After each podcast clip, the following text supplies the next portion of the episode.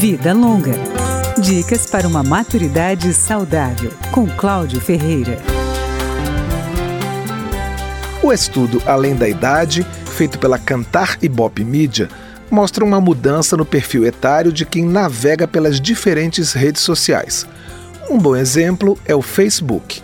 Entre 2015 e 2021, para cada usuário novo entre 12 e 19 anos, foram mais de 7 usuários novos entre 65 e 75 anos. O percentual saltou de 2 para 7% de adultos com mais de 65 anos acessando essa rede. No mesmo período, caiu a proporção do grupo de 12 a 19 anos e de pessoas entre 20 e 24 anos.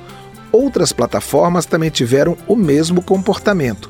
O crescimento do público mais velho superou o aumento dos grupos mais novos. E os maiores percentuais estão justamente entre os chamados 65 mais. No Facebook, entre 2015 e 2022, o crescimento deste grupo etário foi de 255%. No WhatsApp, 707%. No YouTube, o aumento foi de 886% e no Instagram, 4.937%. Os dados revelam que muitos idosos estão superando a resistência ao uso da tecnologia. Estar nas redes sociais hoje em dia significa estar incluído em um mundo de possibilidades pessoais e profissionais.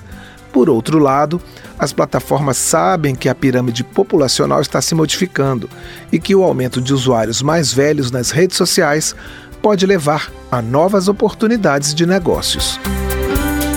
Vida Longa, com Cláudio Ferreira.